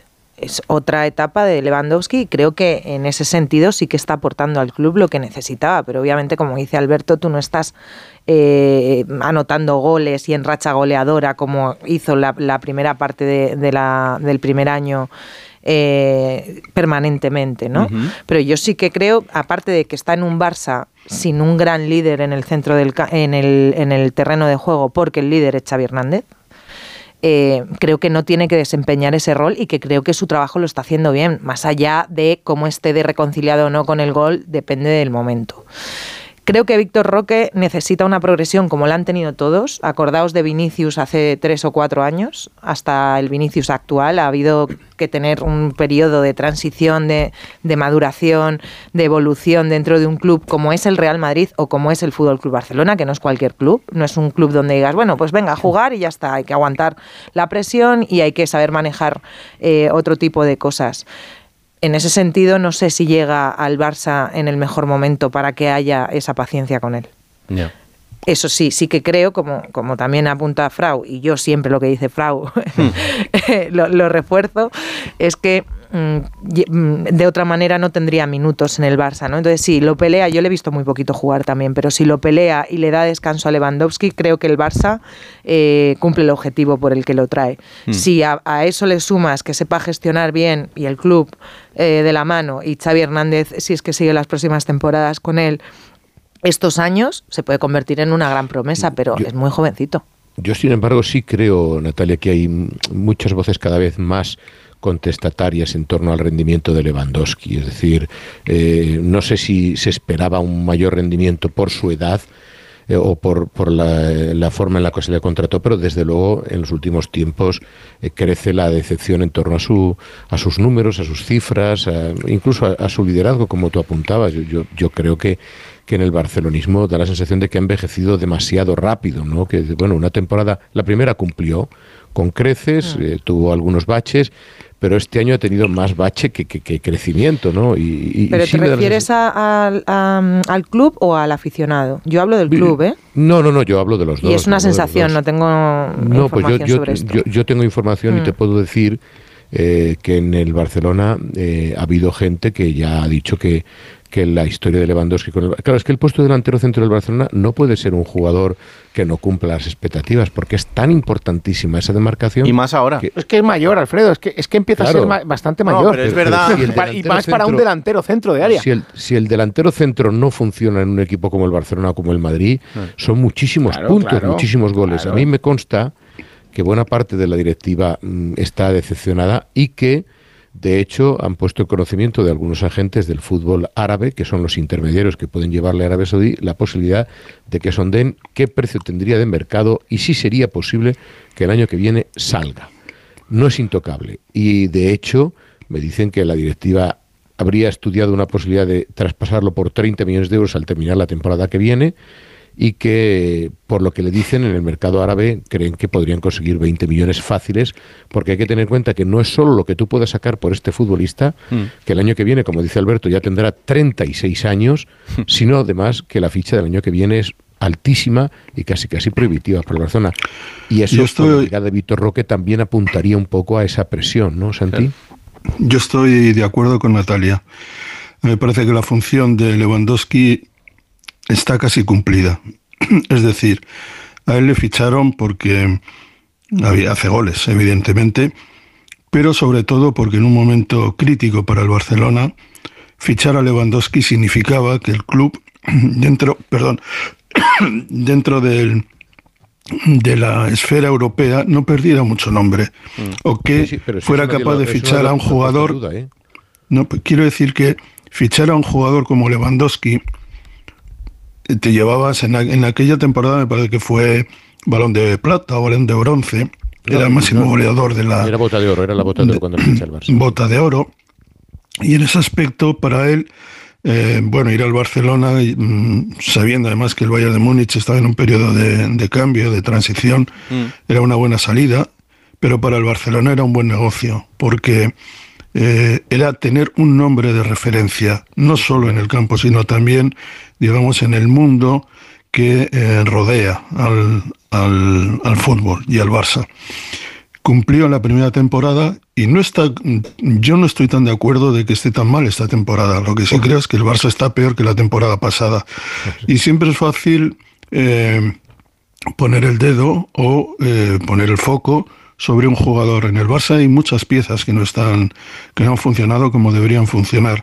Y para mí, por ejemplo, Joe Félix está funcionando bastante peor que Lewandowski. Sin embargo, se habla menos de todo eso. Yo creo que Lewandowski necesita también, como siempre, gente que le suministre. Y no ha sido precisamente el Barça un prodigio en esta, en esta historia. Creo que acabará marcando goles, creo que se acercará a los 20 goles. No sé si con eso si le dará al Barça para ganar un título, o dos o ninguno. Pero mm, sí creo que todavía tiene ese olfato para el gol y que era goles y que en un momento determinado en cualquier partido de estos meterá tres goles y de repente nos veremos con Lewandowski con 11, 12, 13, 14, 15 y diremos, ah, ha vuelto Lewandowski. Yo sí es cierto que es un, sí creo que es un jugador veterano, que el Barça necesita ya otro tipo de, de historias, pero para mí la función que el Barça prioritariamente quería y es no hundirse después de lo de Messi, la cumplió Lewandowski perfectamente. Una cosa es, eh, eh, estoy de acuerdo en lo que, lo que hemos comentado, de que como nombre, como referencia, como mantener la imagen de Barça, Lewandowski. ¿Te parece poco? importante. No, yo no he dicho que me parezca poco, pero, pero esta temporada con eso no se vive. O sea, tú puedes tener los cromos más bonitos del mundo, pero tienes que ganar la Liga, tienes que ganar la Champions, tienes que intentar estar cerca de la Champions, tienes que ganar títulos. Tú de nombres no vives. Eh, estás hablando Ya, de- pero eh, Alfredo, estoy de acuerdo contigo. Pero es que, claro, parece como que el único que tiene que responder a eso es Lewandowski. Pero porque estamos hablando del jugador franquicia. Tú lo acabas de Pero decir. jugador franquicia, jugador, jugador, jugador franquicia, yo eh, ju- cuando el Barça se gasta 55 millones o 60 en Cunde, cuando se gasta 55 millones en Ferran, cuando se cuando eh, considera que Joao Félix es la solución a sus problemas, no sé qué, y no funcionan, me parece que hablar de jugadores franquicia no tiene mucho sentido. Creo que Lewandowski a esta edad es un referente, pero no es un jugador franquicia porque no lo puede ser. Pero Con el- 34, el 35 buque años. insignia era él. El buque insignia no era Gaby, no era Pedri, no era. Era el, bu- el buque de insignia mediático, si quieres, pero Sí, no el pero- futbolístico. Y, y- y luego el delantero centro también. Fijaos que, no, yo es- creo es- que estáis dando los dos con una clave y es que evidentemente fue un fichaje de renombre para volver a ilusionar a la, a la afición. Hmm. eh, cumplió Pero- con pero su con etapa, fecha de caducidad. Claro, cum- cumplió con su etapa goleadora el primer año, evidentemente con fecha de caducidad, pero yo creo que aquí hay, hay una clave eh, enorme y es a quién ha fichado el Barça para acompañar a Lewandowski en la delantera. ¿Quién ha pasado el año pasado y este por, por la delantera? No, y sobre todo que, ¿Y, y- y están siendo irregulares? El, ¿Esos? el- el Barça anterior no necesitaba un gran 9 para, para ser lo que era, entre otras cosas porque estaba Messi, pero porque además había mucha gente que hacía goles y, y que ayudaban a aquel delantero. Recuerda, Es que Ra- te vas a- Raúl, recuerda a Luis Suárez. ¿eh? Luis Sí, Suárez y a Villa. se fue, se fue viejo por lento y por gordo. Mm. Y Sí, pero- pero yo- todavía, todavía le que quedó un año en el Atlético de Madrid para ganar una liga. Pero sinceramente, yo creo que estáis siendo muy benevolentes con Lewandowski. No sé, a mí, a mí me da la sensación, que preguntaba antes Natalia, pero bueno, la directiva, los aficionados, Mm. desde luego, para los aficionados está decepcionando bastante. En la directiva hay bastantes dudas, no tantas posiblemente como en la afición, pero a mí el rendimiento del polaco hasta día de hoy me parece este año muy discreto. O sea, es verdad, también, que, ¿eh? que- eh, es verdad que le penaliza que los compañeros, lo que dices tú, vale, si no le asisten, de acuerdo, pero es que le hemos visto fallar unas oca- ocasiones que eso en un Lewandowski, en un capo canonieri, en un goleador, no es normal. Y ya no es un problema de asistirle, es que hemos visto oportunidades clarísimas. Yo creo que el rendimiento de Lewandowski este año está por debajo de lo esperado. Y un Barça económicamente en mejor situación no creo que tuviera un delantero centro titular de 35 años, Claro. aunque se llame Robert Lewandowski. Pero es que entonces la, la- la- la responsabilidad Haaland. no es de Lewandowski. Claro, tendría Haaland, Santi, pues probablemente, o alguien de, similar, si es que lo hay. Pero Es claro. que te, te pones a mirar la delantera del Barça de este año y no hay ninguno que no está siendo igual de irregular que Lewandowski. No, Ferran Torres, Rafinha, Joao Rafinha Félix. y Joao peor, o igual. Claro, Sí, sí, entonces al final es la política de fichajes con quién estás acom- acompañando tú a Lewandowski, eh, siendo consciente de los 35 años que tiene. eh, y luego entendiendo que los goleadores van por rachas y que con 35 años tú no le puedes exigir a un jugador lo que le podrías exigir con 10 años menos. No, no, eso es evidente. Bueno, Alfredo, ¿cómo está Alexia? Pues Alessia ha sido operada en el día de, hoy. El, parte médico habla de una operación satisfactoria del doctor Monjau. Era, era, como te decía, hacer la limpia en la, en la rodilla. Tenía malestar, inestabilidad, le salía líquido y no, no acababa de encontrarse bien. Pero no tenía lesión y como tal se ha confirmado en el día de hoy. Simplemente mirarle ese menisco de la rodilla izquierda y el club dice que ha ido todo muy bien. Quiere terminar la temporada a tope y por eso ha pasado por el, por el quirófano. En principio, poco más de un mes de, de baja, Mm. a ver si ahora definitivamente, porque claro, estas lesiones de- del ligamento cruzado que tuvo ella, le tuvo cerca de 10 meses de baja. No era una recaída propiamente dicha, pero no acababa de estar a gusto. Y parece que ha ido todo muy bien y confiar, todavía le queda temporada, ¿no? Si se cumplen las expectativas en el mes de febrero, a lo mejor a finales de febrero estaría ya de vuelta para afrontar la recta final de la temporada y sobre todo ver qué pasa con ese expediente X que es su renovación que ahora bueno me imagino que se complicará y mucho con esta con esta situación física de la, de la estrella mediática del Barça ¿no? Pues que vuelva y, y que vuelva bien, sobre todo, y que esté recuperada al 100%. Gracias, Alfredo, un abrazo.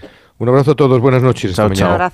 Hola, Alberto Fernández, buenas noches. Raúl Granado, ¿qué tal? Buenas noches. Cuéntame, es que estoy muy preocupado. ¿Cómo está el, el minuto a minuto de, de esa gran fiesta en un barco que está montando Neymar y que ahora ya se cumple el primer día? Son tres, hemos cumplido ya el primero. Sí, podemos decir que hemos pasado al Ecuador de este Sí. gran evento. Sí. Eh, es verdad que no han trascendido muchas cosas. Yo no sé si a, a- a la mayoría de los invitados eh, al barco, al crucero, había un requisito de requisarles el móvil, Mm. pero es verdad que han trascendido muy poquitos vídeos. Pero sí que, mira, hemos podido ver a Neymar con otro atuendo distinto al que se subió al barco. Le hemos Mejor, visto- más bonito. Bueno, más florido, de color amarillo. Eh, ayer, fue la, ayer fue la fiesta tropical. Sí. eh, hoy deberán ir vestidos. mm, Hoy la Ibicenca, el mejor. tipo Ibicenco, sí, Claro, la fiesta do Branco. blanco, Eh, le hemos visto tocar el banjo. Ah. Esto a mí me ha sorprendido. Junto Mira. a una banda, eh, le hemos visto bailar, aunque sentado todo, porque es verdad que todavía está eso. convaleciente, está con la muleta. Y hemos visto, bueno, pues que hay, hay un montón de artistas, modelos cantantes, influencers brasileños, todos.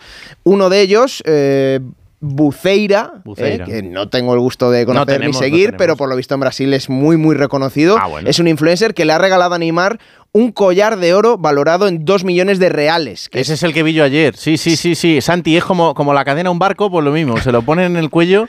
Yo no he visto cosa más hortera en mi vida. Son Ahora unos costar mucho 400 dinero. 400.000 euros más o menos. ¿Solo? eh, Ah, está bueno. valorado ese, ese collar y ya lo estaba luciendo el bono de Neymar. Así que mañana te volveré a recapitular lo que ha ocurrido en esa sí, fiesta sí, ibicenca. Pero bueno, no tenemos constancia que haya habido daños ni No materiales ha ni personales. por la borda ni nada de Mm. Siguen los 3.500 invitados, o sea que parece que todo ha ido bien. Detalle importante, este camino de Río de Janeiro, ese, ese fin de fiesta. Madre mía, cómo están las cabezas. Gracias, Alberto. Nada. Eh, y en el Real Madrid a todo esto, pues pensando si se ficha un central o no. Alberto Pereiro, buenas noches. Eh, Rodrigo Gómez toca el ukelele y en la UDI no lo han invitado. Ah, pues al barco, al barco también, y montamos allí los abandeños en un momento, claro. Sí, Sí, señor, ¿qué tal? Buenas noches a todos y feliz Navidad para los que no había hablado todavía con ellos. Igualmente. Eh, ¿qué, qué hacemos con el central? ¿Fichamos o no? Bueno, vamos a ver, había una. Eh, de Álava, hay que. Uy, Ay, uy, uy, uy. Previa Ay. Ancelotti. Tenemos ahí la cobertura regulera. ¿Estoy o no estoy? Ahora sí. Digo que eh, lo contó Fernando la. Eh, se nos está eh, poniendo la cosa. al- vamos a, vamos a recuperar esa comunicación mejor y, y mientras tanto, pues eh, os lo pregunto a vosotros. A mí me sorprendió. Es verdad que, que cuando sales un poco del foco, pues, pues puede pasar, pero me sorprendió que se descartase tan pronto el, el nombre de Barán que, tampoco es sencillo, ¿no? Porque hay que sacarlo de- del United, y, pero que allí excesivamente feliz tampoco se le ve, pero que, que se descartase tan rápido esa, esa opción para intentar fichar a un central de rendimiento inmediato. No es sencillo, pero a mí me parecería sin duda la mejor opción porque sabe lo que es ponerse esa camiseta, porque ha ganado Copas de Europa con esa camiseta y porque es muy difícil ahora que el Madrid encuentre en el mercado de invierno un central del nivel del Real Madrid, incluso para no ser luego titular indiscutible. Es muy complicado, el riesgo de la operación es muy grande. Entonces, tiene, el Madrid tiene poco mercado ahora eh, accesible porque un central del nivel del Real Madrid está con contrato en vigor en un equipo siendo importante. Es, es que es tal cual. Entonces, no es fácil la decisión. ¿Que lo necesita? Creo que sí, pero fácil no es. Santi. Bueno, yo creo que Barán, yo eh, estoy, de- digamos, si me pides mi, mi opinión sobre qué es lo que debería hacer el Madrid, que yo no soy nadie para decirlo, con respecto a Barán, creo que su tiempo en el Madrid ha pasado. Eh, me da la impresión de que eh, desde que se fue del Real Madrid su rendimiento ha sido malo. Eh, jugador con muchas lesiones, además. Si alguien conoce bien a Barán es Ancelotti, es el club y por lo tanto, mm, en este sentido, creo que si el Madrid dice que no es porque no tiene ninguna duda. Otra cosa es lo que se piense desde fuera de Barán. Creo que ha sido magnífico jugador, no tengo ninguna duda de ello. Pero yo creo que tiene contraindicaciones y me da la impresión de que entre fichar a Barán y no fichar a nadie, se quedan, prefieren no fichar a nadie. Yo creo que en el caso de Barán me genera ciertas dudas, fíjate, porque por una parte estoy con Alberto en que al final es alguien que conoce la casa, eh, que, que- su entrenador ha sido Ancelotti, le conoce bien y demás, pero en el fondo estoy un poco con, con eh, Santi. Mm, Si a mí me pidieran opinión diría, si es que mm, nunca ha vuelto a ser el Barán que jugó en el Real Madrid. Hmm. O sea, si tú pudieras fichar al Barán que jugó en el Real Madrid, sí, sin duda. El Barán de ahora me genera realmente ciertas dudas sobre si es la solución eh, para el Real Madrid. No por el rendimiento que esté dando o el nivel, que eso al final se puede recuperar, aunque no sé si en tiempo récord de seis meses, como es lo que necesita el Real Madrid, eh, también por las lesiones. Claro. Es que lo que necesitas es precisamente un todoterreno para cubrir eh, mientras llegan los que se han lesionado. Entonces, un tipo que puede llegar y estar un mes fuera y más eh, en la situación en la que llega, que, que no es la más adecuada y que normalmente eh, son las más pro- los momentos más propensos ¿no? para lesionarse cuando tú no estás bien del todo, de repente sientes una presión eh, tan grande. Pero claro, es que al Real Madrid le quedan muy pocas opciones para fichar. Lo- lo- mm, desconozco si en la cantera inmediata hay algún central que puedas promocionar. A ver, Pereiro, ¿cómo tenemos la, la cartera de fichajes? A ver, eh, os cuento más o menos cómo está la historia ahora mismo, porque hay unas No, pues no va a ser. Oye, está la tecnología no, en no, contra no, de. Alberto Pereiro. La serranía el, teléfono- manchega- el viejo teléfono de Ese pared no falla, todavía- ese no falla, es el la. Coge el Nokia 3310 Claro. ya, Alberto, por Sí, favor. El, el Alcatel, el que tenía Colomo, ese, ese era el bueno, ese era el bueno, pero claro, os empeñáis en las modernidades y, y así, así estamos. Eh, a ver, es cierto que, que ahora el Madrid tiene, y lo, lo decíamos el día de ayer, Ancelotti tiene cinco fichajes de repente eh, para, para este mes de enero. Que, te dan bastante más tranquilidad. Pero ya haber solventado toda esta carrera infernal de fichajes que ha tenido ese equipo en esta temporada y con una plantilla que, que era más amplia que la de temporadas anteriores, ya, me parece que tiene un mérito in- increíble. Yo creo que hay que darle mucho mérito a Ancelotti, que ha resuelto con una maestría espectacular unas bajas de, de muy difícil sustitución. Eh, colocar a Valverde cerca de Tony Cross creo que nos ha permitido ver la mejor versión otra vez de, de Tony Cross y un Valverde muy bueno, con menos llegada al área, pero dando mucho equilibrio al equipo. Y la ausencia de Vinicius la ha compensado con, jugando de forma diferente con un Brahim que creo que ha mostrado una mejoría extraordinaria respecto al primer tramo de la temporada. Entonces yo creo que no se le puede pedir mucho más al Madrid en liga en- de lo que ha hecho en los últimos dos meses teniendo eh, lesiones de jugadores muy, muy importantes. Pero esto te da, Santi, para eh, competir a partir de, de febrero en, en la Champions. No lo sé, el Madrid es un club muy peculiar. Es decir, eh, ¿cuántas veces hemos hablado de- del Madrid? Eh, no ganando las ligas o teniendo temporadas regulares y de repente aparece aquello que se llama segunda unidad y todo este tipo de cosas. Eh, en principio da la impresión de que la plantilla es corta para afrontar todo lo que, lo que le viene, evidentemente, y lo que le viene es la Liga, la Copa de Europa mm, ya en, su apogeo, en esas tandas por KO. Pero es que al final también eh, los entrenadores y los clubes piensan, esta es una plantilla corta, pero es una plantilla unida, esta es una plantilla que no tiene egos, esta es una plantilla versátil, porque lo es. Y mm, a veces eh, piensas, bueno, que mm, introducir eh, gente nueva que no está probada o que, o que mm, ingresar en el Madrid siempre es complicado, porque, porque es así. No lo sé, este es un dilema que, lo tiene el Madrid, recuperar a Vinicius, eso es importante. Mm, evidentemente, por eh, desde fuera sí que parece que, le faltan elementos a la, a la, plantilla. Desde dentro, este equipo va prácticamente va primero en la, en la liga. Eh, se ha comportado perfectamente en la Copa Europa, ganando los partidos. Eh, no está apretado por nada, o sea, no hay ninguna situación deportiva que le, que le apriete. La crítica en el Bernabéu es, positiva con respecto al equipo. Y, y, esto también hay que considerarlo. De vez en cuando introducir agentes externos en una plantilla que está muy comprometida, hmm. Pues suele tener un efecto disolvente. Por lo tanto, pero claro, yo no soy el director deportivo, ni el director general, ni nada que se me parezca. Yo opino desde fuera y creo que eh, hay una, para mí, ¿eh? hay un compromiso dentro del equipo ahora mismo enorme y eso es lo fundamental. Mm. A ver, cada tercera sí va a ser la buena. Pereiro, ahora. Eh, la segunda ha sido culpa mía porque de la rabia que me ha entrado de no entrar la segunda vez le pega un meneo al aparato. Claro, que eso no, bueno. estoy buscándole, buscándole las piezas. A ver, eh, resuma modo fácil. hay centrales que le gustan al Madrid y la idea es fichar. Eh, pero el Madrid está con el freno de mano echado a la hora de soltar pasta. Eh, la idea inicial antes de eh, la expulsión de Nacho, que tampoco tiene mucho sentido a la hora de una planificación deportiva, era no fichar y tirar con Nacho Rudiger y Chuamení como opción de emergencia hasta que Militao apareciera a finales de marzo, principios de abril.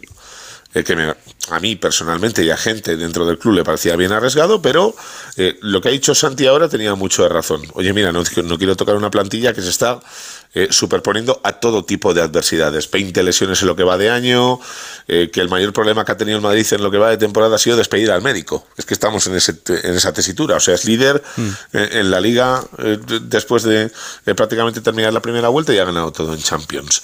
pero lo de Nacho no es solo por la expulsión, sino por las dudas que te genera. Desde que es capitán del Madrid está pasado de vueltas, no ha recuperado la forma del año después de la pandemia, donde fue clave para que el Madrid llegara a aquellas semifinales eh, y fuera competitivo con un equipo que no estaba para ganar la Champions. Eh, no es el Nacho del principio de temporada pasada, donde eh, bueno, pues te daba garantías de que podía ser un central que podía cumplir y entre que está nervioso, que no está en la forma adecuada y que por Rudiger ha subido mucho el nivel y te marca demasiado la diferencia, pues se va al mercado.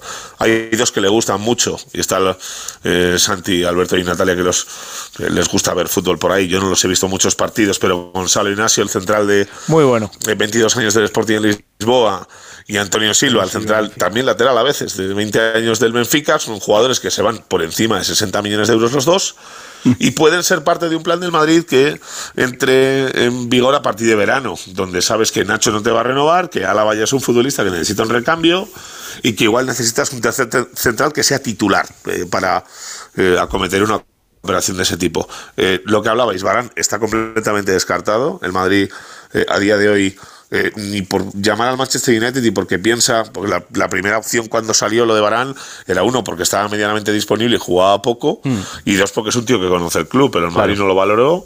Eh, dos, la opción de Rafa Marín y pagar los 3,8 millones de euros de penalti que tienes con él eh, a la vez para recuperar el cedido, tampoco la va a ejercer. Y por contestar a lo último de Natalia, hmm. en el Castilla hay cuatro centrales, de los cuatro, dos lesionados, uno que el que es, el que más le gusta, Ancelotti, que es Marvel, tiene para tres meses y medio, así que las opciones son justitas y el Madrid va a fichar, sí. Pues mañana me cuentas lo del contrato de Pintus, ¿vale?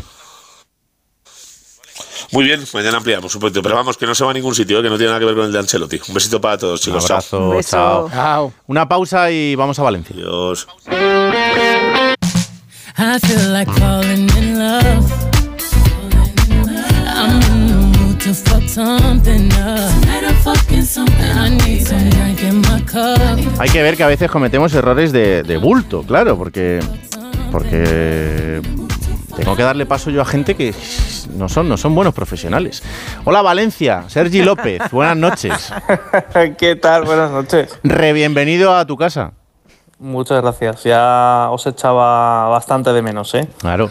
Le contamos a la gente hace muy poquito que nuestro compañero Jordi González había tomado otra aventura profesional en el camino y aquí está Sergi López en Onda Cero Valencia para coger el testigo y, y hacerlo de una manera fantástica. Eh, 10.000 personas en Mestalla tiene un mérito increíble esto. ¿eh?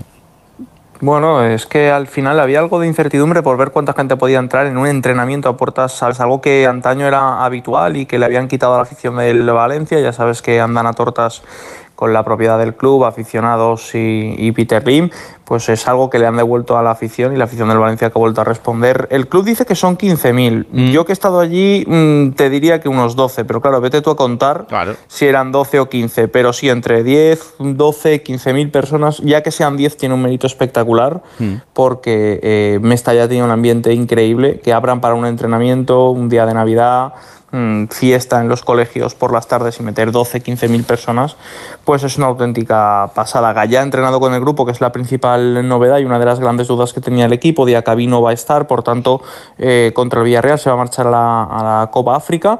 Sí que ha estado Amalá, eh, que va a poder jugar frente al Villarreal, y no ha estado Ander Almeida, que es la principal ausencia y por tanto una de las bajas que va a continuar teniendo el eh, Pipo Baraja en el Valencia, pero el ambiente, ya te digo, ha sido sensacional en Mestalla, entre 12 15 mil personas que han estado viendo un entrenamiento de su equipo en directo. Oye, esto que dicen en Italia que el Atalanta quiere a Mosquera por unos 3 millones, ¿cómo está la cosa? La oferta de 3 millones, eh, esto fue en verano del año pasado, eh, fue mm, una intención de compra en verano que no cuajó porque el Valencia pretendía más pasta.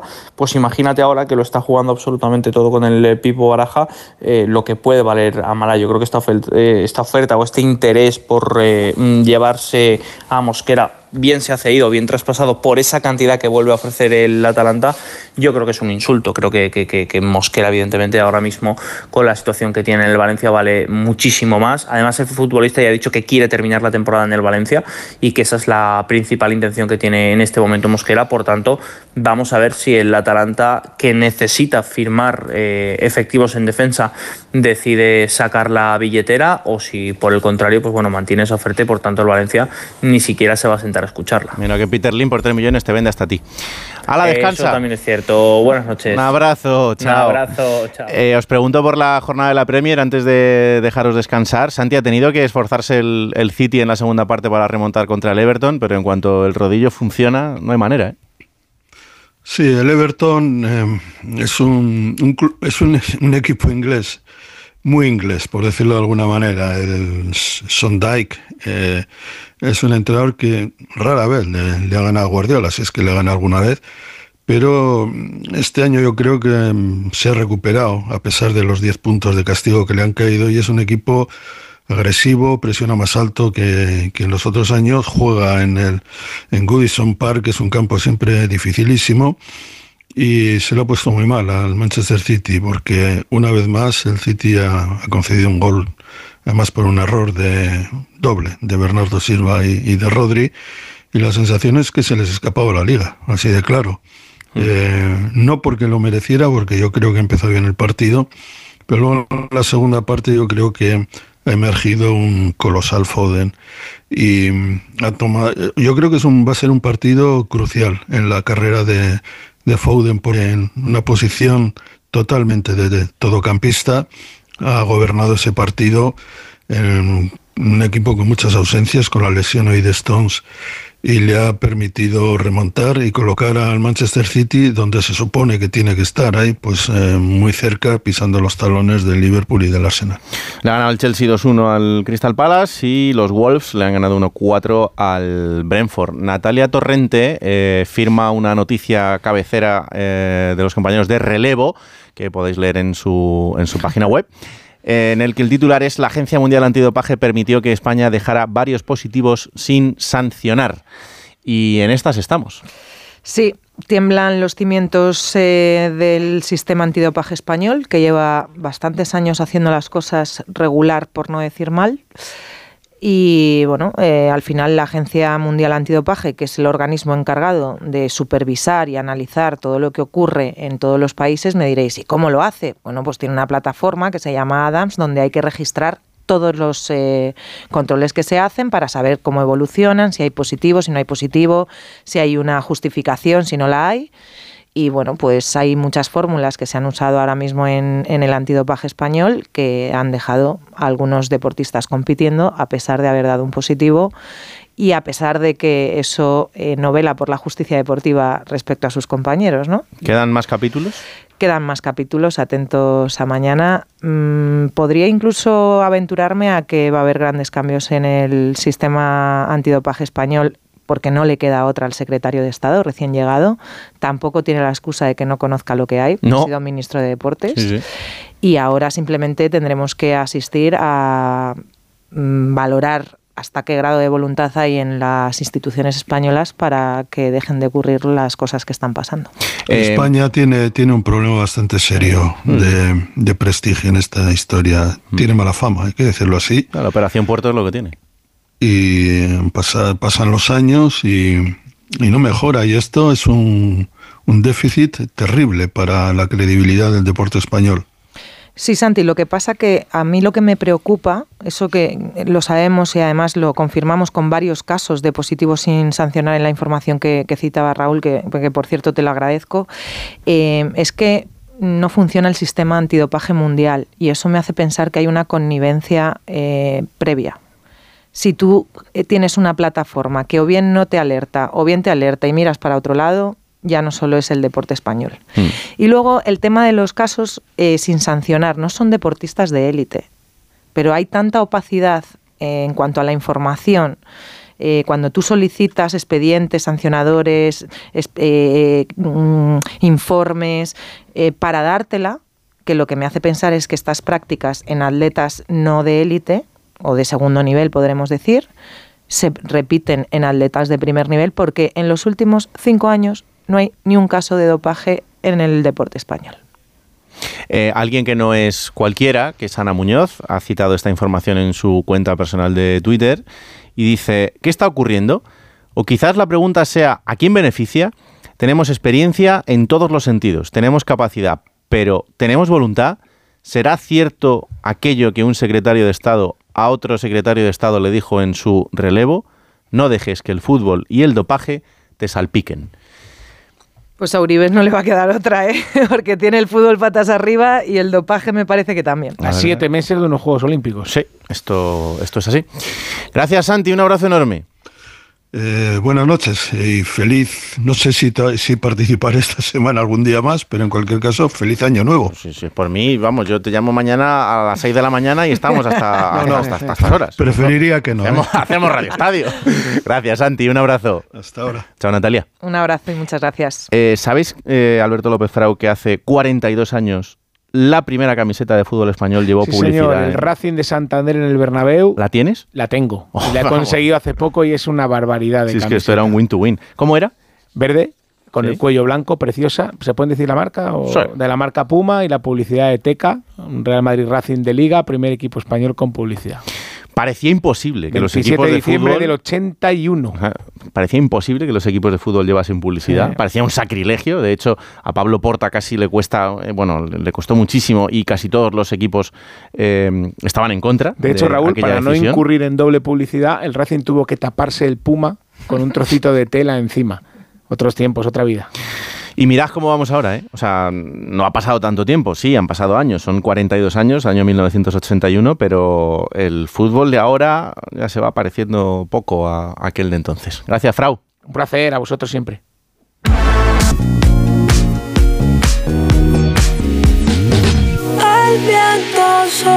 Y a todo esto, Carlos Alcaraz ha ganado en ese partido que sí, era de exhibición, pero era contra Novak Djokovic en Arabia Saudí. Lo ha hecho en tres sets. Hola, Rafa Plaza, buenas noches. ¿Qué tal? Buenas noches, Raúl. Sí, lo ha hecho en tres sets. la verdad que yo te decía ayer que iba a ser un, bueno, un buen test para ver qué habían preparado y, y bueno, ha sido un tres sets. Los dos han dejado buenos golpes. Carlos ha dejado puntos habituales de, de la casa y Djokovic ha dejado pues su sello de identidad porque era un partido de exhibición y ya sabes que, bueno, el serbio aparte de ser el mejor de todos los tiempos en el show se maneja bien y la verdad que, que- que muy bien, buen partido de ambos y buen aperitivo para lo que va a ser el 2024 que fácilmente podría ser este partido que hemos visto hoy la final del próximo Open de Australia o de cualquier otro, otro torneo de la temporada. Sí, sí. Eh, lo próximo para Djokovic va a ser la United Cup, que esto es lo que antes era la Copa Hoffman, que jugará en, en Perth. Ahí, por cierto, España también está representada en ese equipo mixto que tendrá que jugar frente a Polonia y Brasil, si no me fallan los datos. Y lo próximo para Alcaraz es que mañana está en Murcia contra Roberto Bautista.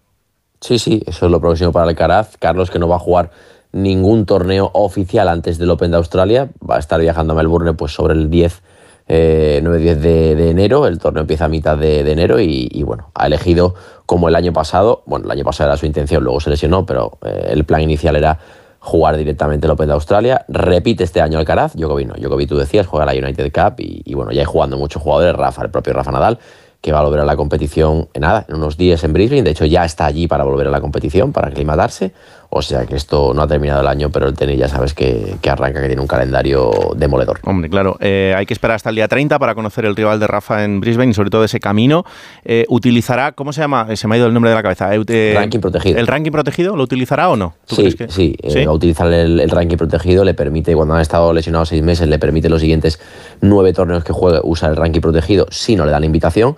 El tema del ranking protegido, y es lo que tiene que entender el que no esté quizás muy familiarizado con el término, es que te permite entrar a los torneos, pero no te ni te permite no jugar la primera ronda como hacía Rafa habitualmente porque era cabeza de serie, Mm. ni te exime de jugar contra los mejores. Esto quiere decir que en el Open de Australia podemos ver un Nadal Djokovic en primera ronda, o un Nadal Alcaraz, o un Nadal eh, cualquier nombre grande que se te ocurra, Medvedev, o bueno, cualquier. Rune o Sinner, uno de estos. Bueno, bueno. Sí, sí, cualquiera de esos en primera ronda, y si no es en primera, en segunda, y si no en tercera. Quiero decir que lo normal es que los cuadros, hasta que Rafa vuelva a tomar un poco de ranking, que está fuera del 600, pues van a ser bastante duros, salvo que la suerte le sonría y le tiene que sonreír mucho. Es lo que tiene llevar tanto tiempo sin jugar, desgraciadamente para todos. Gracias, Rafa.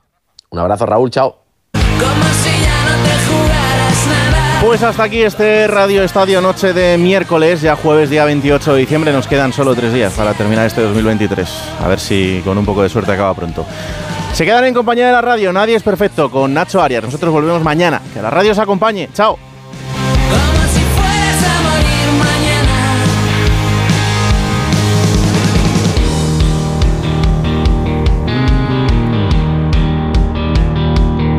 Radio Estadio Noche. Raúl Granado.